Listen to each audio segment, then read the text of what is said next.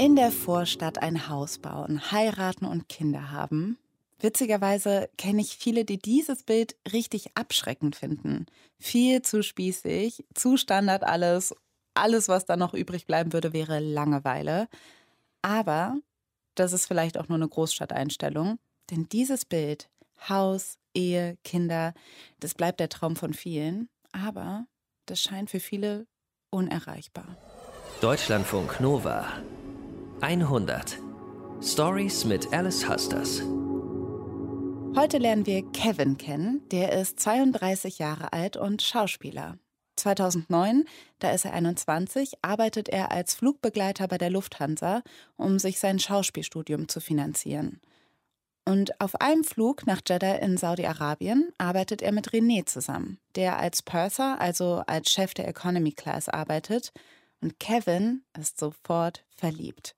Wir hatten damals schon in Jeddah am zweiten Tag beim Frühstück über Familie und Werte gesprochen. Und da war irgendwie unausgesprochen klar, dass für uns beide Familien großen Stellenwert hat. Die beiden werden ein Paar, Kevin 21, René 38 Jahre alt. Und das Thema Familie und Kinder bleibt präsent, auch weil immer Kinder um sie rum sind. Wir waren auch mit deinem Vater damals und seiner Frau und dem Pflegekind essen im Schopenhauer in Frankfurt. Genau. Und da stand er zwischen uns, der genau. kleine Wurm. Und, und das waren so diese zwei Momente. Auge geschaut und haben gedacht so, oh, das könnten wir auch haben. Ja. Genau. Obwohl wir es nicht ausgesprochen, also das mussten wir halt auch nicht aussprechen. Das war irgendwie ja. aber ganz klar, das wäre irgendwie schön. Kevin macht seine Schauspielausbildung, arbeitet aber weiter bei der Lufthansa und er und René ziehen in eine Kleinstadt in der Nähe von Frankfurt, bauen das Haus mit großem Garten von Renés Großvater um. 2013 ist das. Und da wird es dann bei den beiden auch mit dem Kinderwunsch konkreter.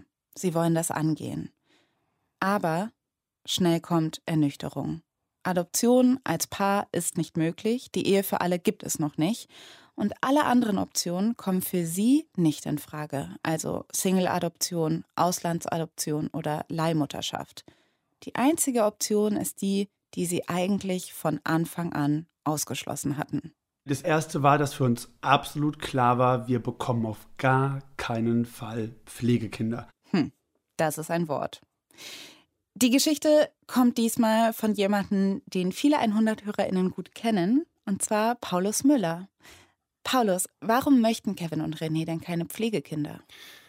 Kevin will halt Papa sein. Er will Kinder haben, zu denen er eine echte emotionale Beziehung aufbauen kann. Und der Gedanke bei ihm war, geht in der Pflegefamilie einfach nicht, weil das Kind dann vielleicht doch nach zwei Jahren oder so zurück zu den leiblichen Eltern kommt. Hm. Also woher weiß er das oder warum denkt er das?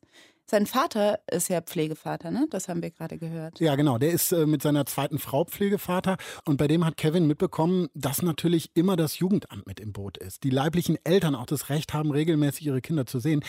Also irgendwer mischt immer damit. Und das weiß Kevin und es fühlt sich für ihn einfach erstmal nicht gut an. Er will selbstbestimmt Vater sein. Er will Vater von einem Kind sein, das bei ihm groß wird, mit allem, was dazugehört. Mhm. Und dazu kommt dann noch, natürlich gibt es einen Grund, warum die Kinder nicht bei ihren leiblichen Eltern sind. Und da ist dann halt wirklich die Angst bei Kevin, können wir das leisten, ein Kind aufzunehmen, das wirklich was Schlimmes vielleicht erlebt hat? Ja, das kann ich verstehen.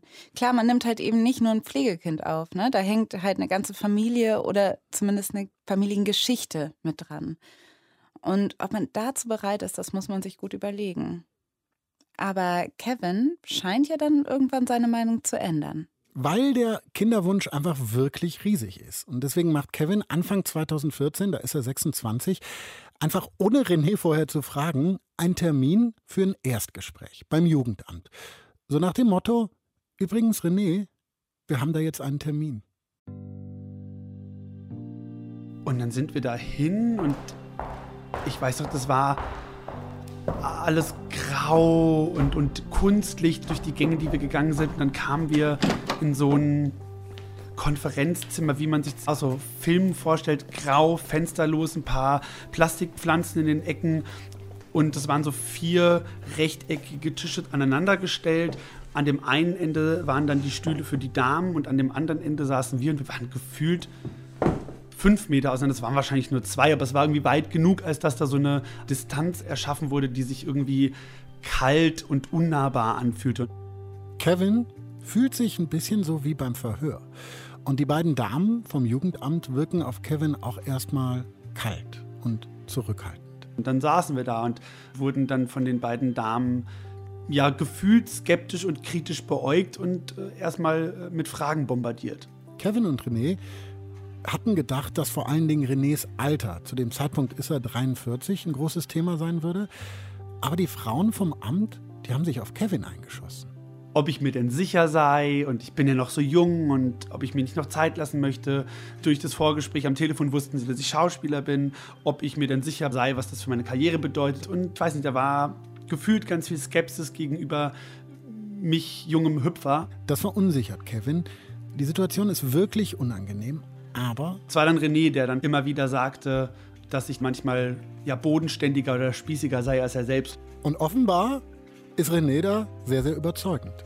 Ich wusste genau, er würde das schon mit Liebe und Herzblut umsetzen, da war ich mir ganz sicher. Auch das konnte ich auch aus vollstem Herzen schon damals bejahen. Wir haben das abgesprochen, wir bekommen das hin. Nach und nach ändert sich die Stimmung im Gespräch. Kevin nimmt dann die Atmosphäre als freundlicher wahr und meint auch das ein oder andere Schmunzeln zu erkennen. Am Ende werden Kevin und René sogar zu einem Vorbereitungsseminar für Pflegeeltern eingeladen.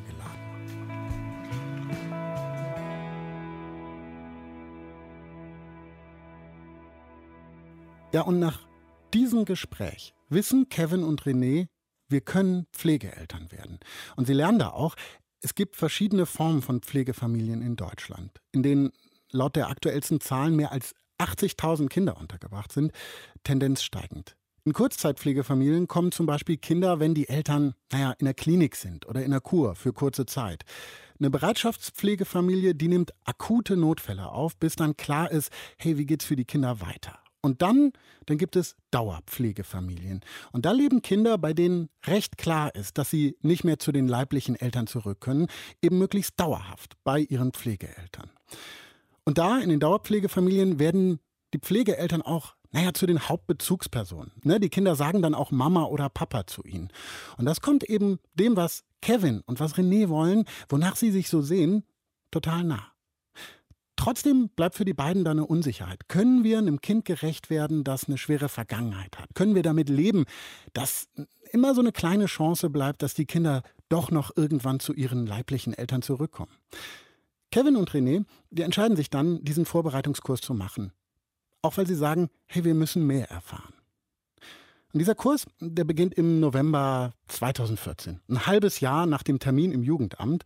Und da kommen mehrere zukünftige Pflegefamilien an vier Wochenenden hintereinander zusammen. Da gibt es erstmal so ein spielerisches Kennenlernen, wie es das immer gibt bei solchen Sachen. Ne? Und dann werden verschiedenste Themen erarbeitet, in Gesprächsrunden, in Diskussionen und in Rollenspielen. Bei diesem Kurs, da wird nichts beschönigt und nach jedem Termin wird gefragt, ob man dabei bleiben will. Und bei einem Termin, da gibt es ein Rollenspiel zum Thema Kontakt mit den leiblichen Eltern. Die äh, Kursleiterin hat dann die Gruppe ausgewählt. Ich glaube, wir waren fünf Leute. Es war Pflegevater, Pflegemutter, leiblicher Vater, leibliche Mutter und eben ich, das Pflegekind. Und dieses Pflegekind ist laut Rollenspiel gerade erst zwei Wochen bei der Pflegefamilie.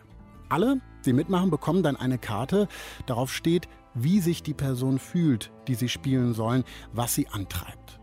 Bei mir stand eben drauf, vermisst seine leibliche Mutter, möchte lieber zu seiner leiblichen Mutter, fühlt sich nicht zu Hause in der Pflegefamilie, weiß noch nicht, was er da soll, ist sehr hin und her gerissen. Und dann werden die Tische und Stühle beiseite geräumt. Auf der einen Seite spielt die Szene und auf der anderen Seite sitzen die übrigen KursteilnehmerInnen als Publikum. Ich glaube, ich habe mich, so doof das vielleicht erstmal klingt, hingekniet, einfach um kleiner zu sein, um auf einer anderen äh, ähm, Augenebene zu sein. Ne, wir dürfen nicht vergessen, Kevin ist zu diesem Punkt ausgebildeter Schauspieler. Er hat Theatererfahrung. Der weiß, wie man sowas macht. Ich erinnere mich, ich glaube, ich, glaub, ich habe mit Spielsachen gespielt und dann klopfte es und dann kamen die leiblichen Eltern rein. Ich bin dann dahin und habe gedrückt und dann das Bein der Kursteilnehmerin nicht mehr losgelassen ich hatte nicht viel gesagt. Ich glaube, das einzige Wort, was ich wirklich gesagt habe, war Mama. Mama. Immer wieder nur dieses eine Wort. Was ich wirklich ganz präsent habe, ist dieses Gefühl, diese Hilflosigkeit, dass über mich hinweg entschieden wurde. Ich bin wo, wo ich nicht mich hingehörig fühle. Und in diesem Moment wollte ich einfach nur zu meinen leiblichen Eltern zurück. Und das war eine also ich weiß nicht, das war so eine ganz fiese Zerrissenheit. Kevin weint, hält das Bein der Kursteilnehmerin fest, macht das, worin er ausgebildet ist. Und das offenbar ziemlich gut. Und irgendwann sagte dann die Kursleiterin, okay, stopp. Da schießen mir jetzt spontan echte Tränen in die Augen.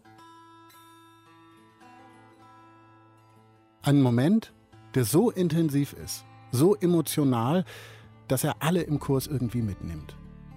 Auch René. Das war super bewegend. In dem Moment einfach, als die verschiedenen Teilnehmer des Seminars die Rollen eingenommen haben und mein Mann eben allem voran mit seinen schauspielerischen äh, Darstellungsmöglichkeiten auch noch, wurde diese Szene so real, dass es so erschreckend war. Also es war wirklich erschreckend, berührend, bewegend, verstörend, muss ich fast sagen. Also es war wirklich ganz, ganz schwierig, ganz schlimm. Aber darum ging es ja auch in dem Seminar, wirklich auch zu zeigen, wie schwer diese Situationen sein können.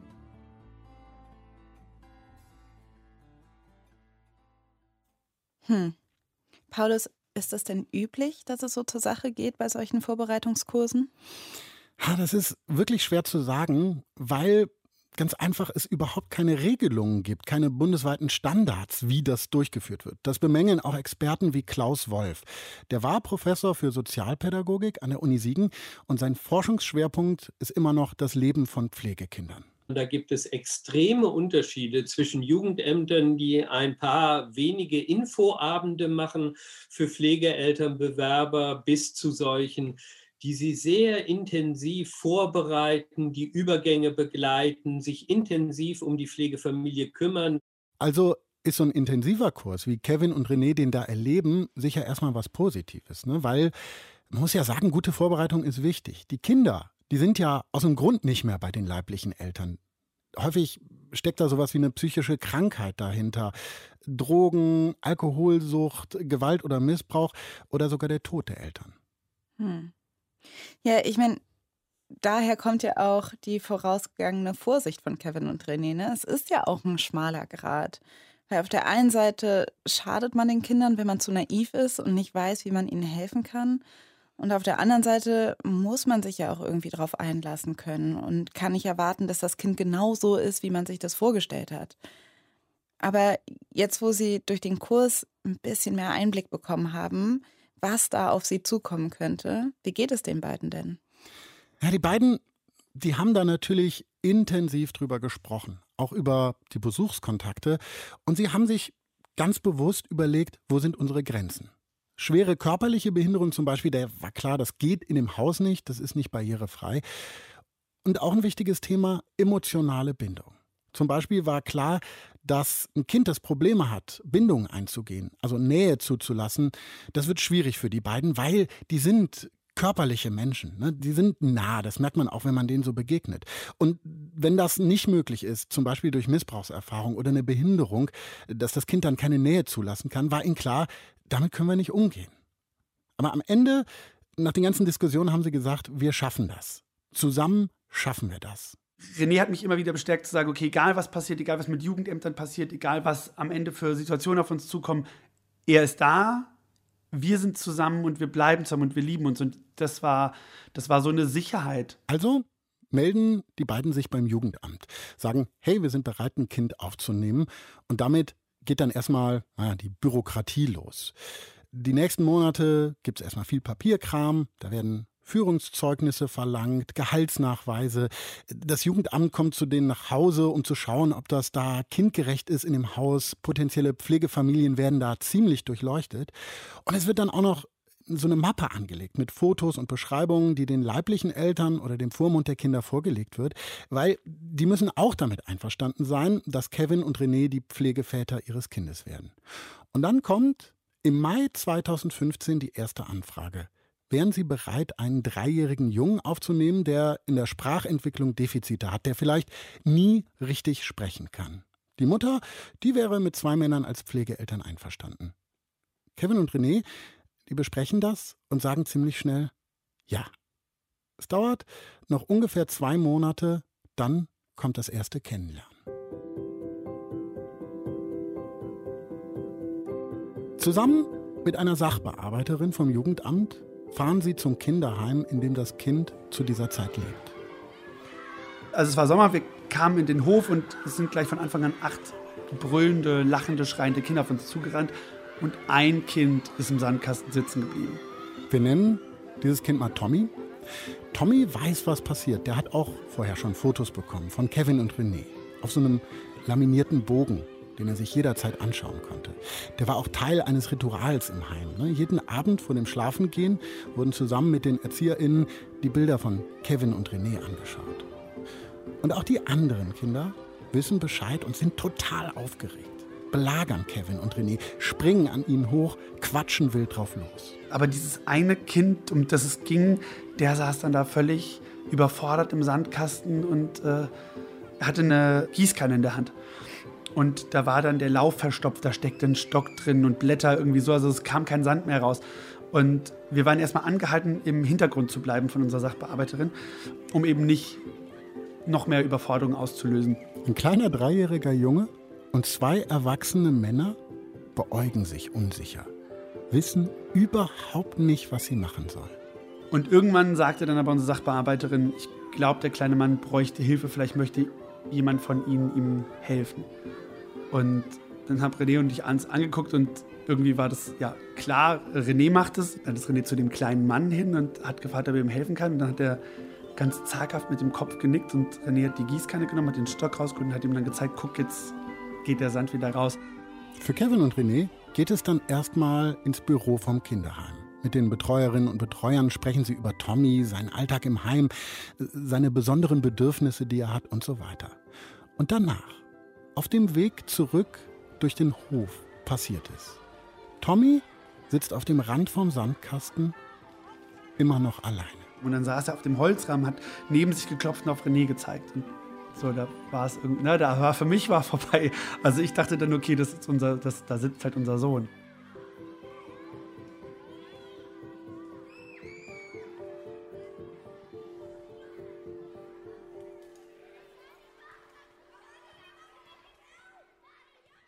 Aber so schnell geht das nicht. Es gibt erstmal eine kurze Kennenlernphase. Über mehrere Wochen immer wieder Treffen, erst kurz und mit Begleitung vom Jugendamt und dann immer länger und auch alleine. Und diese Kennenlernphase, die kommt gerade für die beiden total ungünstig. Das ist typisch, sagt Kevin. Im Theater war gerade Sommerpause und deswegen hat Kevin sich Vollzeit bei der Lufthansa gemeldet und eigentlich gab es da überhaupt keine Zeit. Irgendwie kriegen die beiden es aber hin, den Dienstplan bei der Lufthansa so zu legen, dass sie an allen Terminen bis auf einen gemeinsam frei haben. Das heißt, die Kennenlernphase kann also starten. Und auch wenn das dann bedeutet, irgendwie, weiß ich nicht, dass sie mal vom Flug zurückkommen, zwei Stunden schlafen, dann treffen sie Tommy im Zoo, dann zack zu Ikea und in den Baumarkt fahren, das Kinderzimmer einrichten und wieder in den Flieger steigen. Die Treffen laufen aber gut. Am 3. September 2015, da holen sie Tommy ab und er bleibt bei ihnen. Das fühlt sich von Anfang an total gut an. Und es ist klar, Tommy gehört hierher. Und Tommy fühlt sich ganz offenbar auch wohl. Aber natürlich ist es alles erstmal wahnsinnig aufregend für alle und neu. Kevin ist jetzt Papi und René Papa. Sie genießen den gemeinsamen Alltag. Sowas stinknormales zum Beispiel wie ein Besuch bei der Stammbäckerei. Die damalige Chefin, jetzt ist sie in Rente, ihre Tochter hat die Bäckerei übernommen, die wusste also auch von dem ganzen Prozess und wir hatten immer wieder erzählt und, und als wir dann das erste Mal mit unserem Sohn am Markttag einkaufen waren, sind wir natürlich auch in die Bäckerei. Entschuldigung. Und dann kam sie tatsächlich hinterm Tresen vor mit einem Hörnchen in der Hand, kniet sich vor unserem Sohn. Sagt dann, wie schön, dass du endlich da bist, mein Schatz. Wir haben alle schon so auf dich gewartet.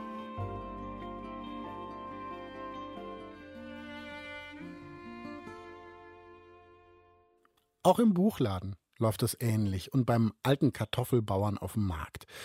Und diese Anerkennung von den Menschen im Ort, die hilft Kevin total, sich in der Rolle als Vollzeitpapi zu finden und auch wohlzufühlen. Zu merken, wir sind jetzt eine Familie.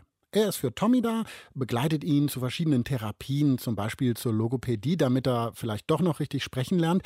Kevin kümmert sich außerdem um den Kontakt mit der Kita, dem Jugendamt und, und, und.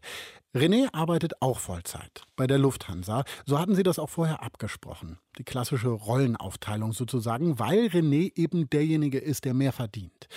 Die kleine Familie genießt es, sich gefunden zu haben. Sie verbringen so viel Zeit wie möglich zusammen, machen Ausflüge, genießen das Vorlesen, das morgendliche Kuscheln im Bett. Aber dann kommt der erste Besuchskontakt mit Tommys leiblicher Mutter näher. Und diese Besuchskontakte, die muss es geben. Das geht aus deutschem und europäischem Recht hervor, zum Beispiel aus dem Bundesgesetzbuch. Paragraph 1684 Absatz 1, da steht, das Kind hat das Recht auf Umgang mit jedem Elternteil. Jeder Elternteil ist zum Umgang mit dem Kind verpflichtet und berechtigt. Und es gilt für naja, geschiedene Paare genauso wie für Eltern, deren Kinder im Heim leben oder eben in Pflegefamilien. Das heißt, genau daraus ergibt sich so ein Besuchsrecht. Und wie das im Einzelnen abläuft, das ist überhaupt nicht genau geregelt. Das hängt total von der Situation ab und das entscheiden dann die Jugendämter mit oder zur Not auch gegen die Beteiligten. Das kann einmal im Monat sein, aber auch nur ein paar Mal im Jahr und auch wie diese Treffen ausgestaltet sind, wo sie stattfinden. Das alles ist überhaupt nicht klar geregelt. Abgesehen davon, dass sie meistens nicht bei der Pflegefamilie selbst stattfinden, das soll da ein geschützter Raum bleiben. Diese Besuchskontakte, die sind auf jeden Fall naja, ein riesiger Stress für alle Beteiligten, eine hochemotionale Situation. Der Kontakt mit der Herkunftsfamilie löst bei vielen Pflegeeltern die Angst aus, das Kind könnte wieder zurück zu den leiblichen Eltern kommen, weil die dann doch irgendwie Anspruch auf das Kind erheben. Das passiert zwar selten, trotzdem bleibt die Angst oft total präsent, hat mir auch Professor Wolf gesagt, der zu Pflegefamilien forscht. Viele Pflegeeltern und auch relativ viele Pflegekinder erleben das wie so ein Damoklesschwert, das über ihrem Leben in der Pflegefamilie schwebt. Und das muss nicht zuschlagen, aber das überschattet das Leben von relativ vielen Pflegefamilien durchaus. Das geht auch Kevin so. Als Tommy ganz frisch bei ihnen ist. Vor dem ersten Besuchskontakt ist er total aufgeregt und angespannt. Und dieser erste Kontakt findet vier Monate nachdem Tommy eingezogen ist statt, zusammen mit einer Mitarbeiterin vom Jugendamt. René ist dabei, Kevin ist die ganze Zeit an der Seite von Tommy, alles halb so schlimm. Aber nach diesem ersten Kontakt sagt die Mitarbeiterin vom Jugendamt, das nächste Mal müsse Kevin der Mutter mehr Freiraum geben. Sie mit Tommy alleine lassen. Kevin merkt sofort, das fühlt sich nicht gut an. Vor dem nächsten Termin schläft Kevin schlecht, ist aufgeregt und macht sich Sorgen. Auch weil klar ist, René wird nicht dabei sein, der muss fliegen. Der Plan ist, dass sie sich im Zoo in Frankfurt treffen. Er und Tommy die Frau vom Jugendamt und die leibliche Mutter. Wir haben uns im Zoo getroffen, am Eingang sind gemeinsam rein und dann irgendwie relativ schnell ist unser Sohn immer wieder vorne weggerannt, klar, weil er die Gehege sehen wollte und äh, seine Mutter hinterher. Und äh, unsere Sachbearbeiterin sagte dann immer wieder, bleiben Sie mal ein bisschen hier mit mir, lassen Sie mal uns den beiden ein bisschen Freiraum geben. Kevin hatte aber den starken Impuls, hinterher zu gehen. Gar nicht, weil er der Mutter misstraut oder so. Er will einfach da sein für Tommy, wenn der ihn braucht. Aber noch ist alles in Ordnung. Aber dann gibt es später diesen einen Moment. Er ist auf, auf einer Mauer spaziert und ist dann auf eine Bank gesprungen und sie war bei ihm, hat ihn irgendwie aufgefangen und hat ihm irgendwas ganz innig gesagt und daraufhin hat er sie ganz, ganz fest gedrückt und nicht mehr losgelassen. Bestimmt so zehn Sekunden. Gefühlt viel länger. Und das hat mir so einen Stich, also das hat mir so wehgetan, weil ich dachte, okay, wahrscheinlich sagt sie mir jetzt, sie hat ihn lieb und holt ihn zurück und es wird alles wieder gut. Alles in Kevin schreit, das ist falsch. Das ist ein Fehler. Und zwar doppelt. Nicht gut für seinen Sohn und auch nicht gut für ihn selbst.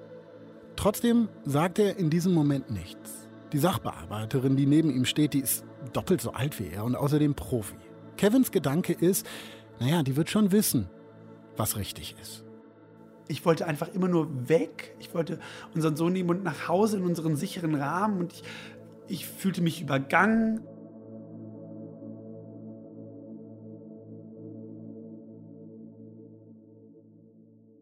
Doch schon auf der Rückfahrt kommen Kevin Zweifel. Und zu Hause merkt er dann, dieser Besuchskontakt hat Folgen. Kevin weiß nicht genau warum.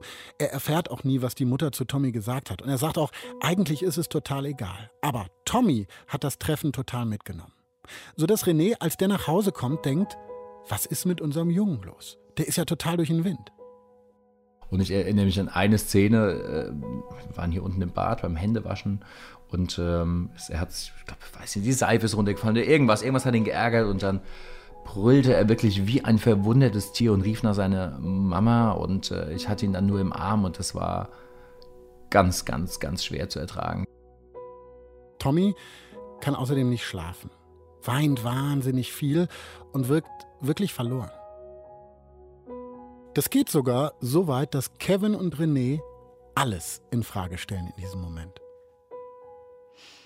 Hm. Ja, wenn es dann Realität wird, dann kann ich auch noch so ein guter Vorbereitungskurs nicht wappnen. Aber da kämpfen René und Kevin so lange dafür und bereiten sich so stark vor und gehen das alles ein. Und jetzt überlegen sie trotzdem wirklich, Tommy wieder zurückzugeben. Im äußersten Fall ja. Weil es war angedacht, dass es irgendwann einmal im Monat diese Besuchskontakte geben soll. Und die beiden haben sich gesagt, hey, wenn das jedes Mal so ist, dass wir zwei Wochen unser Kind wieder aufbauen bis zum Rande unserer Kräfte, damit es dann zwei Wochen später wieder beim nächsten Kontakt komplett zusammenbricht, das können wir und das wollen wir nicht leisten. Hm. Ja, wenn man Kevin und Renés Seite hört, dann kann man natürlich verstehen, dass die Mutter so eine Art Störfaktor für sie ist. Sie sehen dann auch nur Tommy und dass er immer wieder ins Hadern kommt. Aber ich finde, man darf halt die Bedürfnisse der Mutter ja auch nicht ganz vergessen. Ich meine, das ist eben ihr Kind. Tommy ist ihr Sohn. Und dass er Kontakt zu ihr hat, ist ja auch irgendwie wichtig. Auf jeden Fall. Und das muss man hier vielleicht nochmal ganz deutlich sagen. Ne? Das Finden und Fanden, Kevin und René auch immer richtig und wichtig. Die Frage ist halt nur, wie läuft so ein Kontakt ab? Mhm. Gibt es denn da eine Möglichkeit, das zu ändern? Kevin ist sich unsicher, aber er versucht es auf jeden Fall schreibt eine Mail ans Jugendamt, wo er, naja, alles auf eine Karte setzt sozusagen. Er schildert da, was mit Tommy passiert ist. Er schildert auch offen seine Gefühle und macht ganz klar, die Treffen sollen in Zukunft anders ablaufen oder, ah, es geht gar nicht. Aber wie denn anders ablaufen? Ja, er möchte einfach ab sofort immer dabei sein und ja, für Tommy da sein können. Und diese Situation, Tommy alleine zu lassen, die möchte er einfach nicht mehr haben. Ja, das kann ich verstehen. Aber kann das Jugendamt das dann auch verstehen? Die lassen sich dann nach ein paar Diskussionen darauf ein und die Treffen werden auch anders. Und Kevin sagt heute, die Mail, die war eine absolut richtige Entscheidung, auch wenn er da dem Jugendamt sozusagen die Pistole auf die Brust gesetzt hat. Er weiß jetzt sein Bauchgefühl von damals, ne? das war das Richtige. Und tatsächlich, das klappt dann ganz gut. In den nächsten Monaten ruckelt es sich ein. Auch die leibliche Mutter ist an Bord und findet das super. Und bei Kevin und René und Tommy, naja, kommt der Alltag wieder.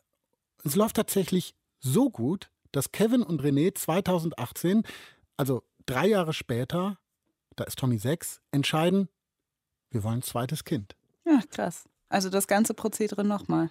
Ja, das Tolle ist, wenn du einmal Pflegefamilie bist, dann musst du nicht dieses ganze Prozedere nochmal machen. Äh, Anmeldung, Vorbereitungskurse, Nachweise erbringen, geprüft werden.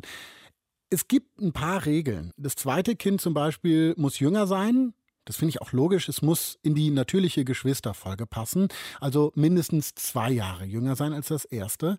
Mhm. Und dann kommt ein paar Wochen, nachdem die beiden sich beim Jugendamt gemeldet haben, die Nachricht, ein sieben Monate altes Mädchen sucht Pflegeeltern. Wir nennen sie mal Annika. Und weil das Kind so klein ist, geht es mit dem Kennenlernen auch viel schneller. Erst treffen nur Kevin und René Annika bei der Bereitschaftspflegemutter, wo Annika da kurzzeitig untergebracht ist. Aber dann kommt Tommy mit. Und Kevin fragt sich natürlich, wie wird das? Wie reagiert Tommy? Und wie das Baby? Ah ja, die hat halt nur Augen für ihn gehabt, ne? So, die, hat ihn, die hat ihn angestarrt mit ihren großen Augen, ist ihm gefolgt mit Blick überall hin. Er durfte auch gleich die, die Flasche halten und sie hat ihn angestarrt und er hat sie angelächelt und hat die Flasche gehalten. Das so, das war, da dachte ich, okay, gut, das passt. Können wir mitnehmen. Ganz so schnell geht es dann natürlich nicht. Aber tatsächlich viel schneller als bei Tommy. Zwei Wochen später ist Annika da. Am 15. August 2018. Und einen Punkt gibt es dann, da ist Kevin klar, jetzt hat Tommy auch ganz in die neue Situation gefunden. Ich glaube, nach zwei Wochen oder so, als er dann sagte, die schreit den ganzen Tag, können wir die jetzt wieder weggeben? Das ist eine Reaktion, die ganz typischerweise auch leibliche, größere Geschwister irgendwann mal zeigen. Und das war für uns so die Sicherheit, okay, hey, das ist total normal und äh, das geht seinen richtigen Weg. Heute geht es den Vieren wirklich gut. Mittlerweile ist Annika vier Jahre und Tommy acht Jahre alt. Und die vier haben sich da echt sowas wie, naja, ein kleines Paradies geschaffen. Klein Bullabü bei Frankfurt. Hm. Tommy, Annika, Bullabü, das passt zusammen. Ja, Tommy und Annika, äh, die Namen benutzen Kevin und René auch in ihrem Buch, das sie geschrieben haben über ihre Erfahrungen, auch im Blog, den Kevin über den Alltag in der Pflegefamilie führt. Und das passt auch wirklich. Das Haus, in dem die vier wohnen, ist einfach irgendwie toll. Das hm. Interview haben wir so an einem großen Familienesstisch geführt, in einer großen, hellen, gemütlichen, bunten Küche. Und während du da in der Küche sitzt, einen fantastischen Cappuccino trinkst, den Kevin gemacht hat, schauen durch die Terrassentür in den Garten manchmal die total zutraulichen Hühner so neugierig ja. rein. Und natürlich, ja, Kevin hat auch weiterhin wahnsinnig viel zu tun und auch mehr als die meisten anderen Eltern, weil die Kinder mehr Unterstützung als andere brauchen, verschiedene Therapien. Aber Tommy, von dem es ja hieß, dass er vielleicht nie richtig sprechen kann, der spricht. Mhm. Und Kevin merkt man an, dass er das wirklich von ganzem Herzen gerne macht. Und in der Corona-Zeit, da ist René auch viel mehr da und die beiden, Kevin und René, machen auch so einen unglaublich liebevoll vertrauten Eindruck. Und es ist einfach schön und gar nicht so spießig. Hm. Das klingt auch wirklich schön. Und ich kann mir auch vorstellen, dass es gut ist für Tommy und Annika auch einander zu haben. Also, dass beide eben diese Situation haben, dass sie ihre leiblichen Mütter ab und zu sehen, aber bei ihren Vätern wohnen, die sie aufgenommen haben. Wie läuft es denn eigentlich mittlerweile mit den Besuchskontakten? Die sind eigentlich kein Problem mehr. Mittlerweile spielt da Tommy auf dem Spielplatz ganz alleine mit seiner Mutter, während Kevin sich auch einfach mal freut, auf der Bank sitzen zu können und Zeit zu haben, Nachrichten auf dem Smartphone zu checken oder so, sagt er. Und Kevin ist sich auch weiterhin sicher, dass es diese Besuchskontakte gibt. Das ist gut so und das ist richtig so. Und die Angst, dass die Kinder wieder weggehen? Ja, da sagt Kevin, ja, ich weiß, es gibt keine hundertprozentige Sicherheit, aber das passiert so selten. Und der mhm. Kontakt zu den leiblichen Eltern ist ja mittlerweile auch gut. Ich habe das Gefühl, das überschattet jetzt wirklich nicht mehr das Leben der vier. Ja. Ja, es gibt so viele Versionen von Familie und selbstverständlich ist sie nie. Danke, Paulus, dass du uns die Geschichte dieser Familie erzählt hast. Gerne. Papa P heißt der Blog und auch der Insta-Kanal von Kevin Silvergitter. Auch ein Buch haben die beiden über ihre Geschichte geschrieben, wo man sie nochmal in voller Länge nachlesen kann. Das Team um diese 100-Geschichte sind Johanna Baumann, Nilofa Elhami und Uwe Bräunig. Und falls ihr eine Geschichte habt, die ihr gerne in der 100 hören wollt, dann schreibt sie uns an 100.deutschlandfunknova.de. Ich bin Alice Hasters und wir hören uns beim nächsten Mal. Deutschlandfunk Nova 100 Stories mit Alice Hasters.